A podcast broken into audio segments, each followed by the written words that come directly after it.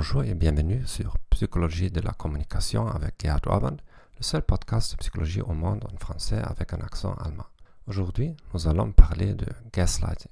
Gaslighting, c'est quand quelqu'un essaie de vous dicter votre propre réalité. Avez-vous vécu des situations similaires? Quelqu'un vous dit Je te connais mieux que tu ne te connais toi-même. Je sais mieux que toi ce dont tu as besoin. Vous exagérez vos propres sentiments. Vos sentiments sont complètement faux.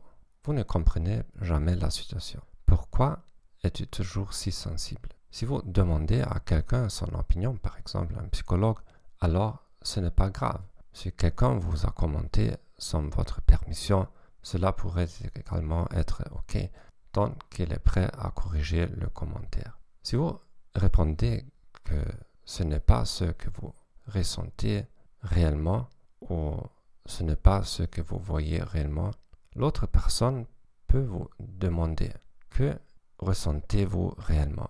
Les gens qui font du gaslighting ne le demanderont jamais. Ils prétendent mieux vous connaître pour pouvoir vous contrôler. Comment pouvez-vous réagir? La première étape est d'en prendre conscience. Si nos parents et nos professeurs nous ont habitués à cela, nous l'acceptons très probablement comme quelque chose de normal. Ensuite, vous devez décider si la personne en face de vous est agressive ou non.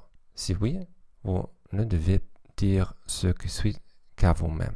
Sinon, dites-le à vos autres.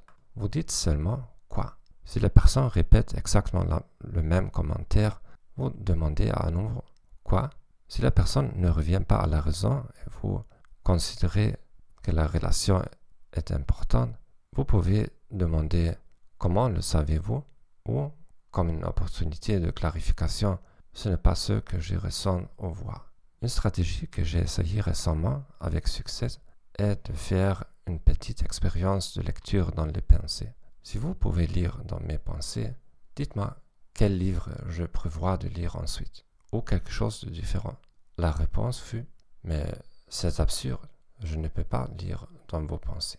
Eh bien, c'est exactement les. Je vous remercie d'avoir écouté ce podcast. Je vous souhaite une bonne journée et au revoir.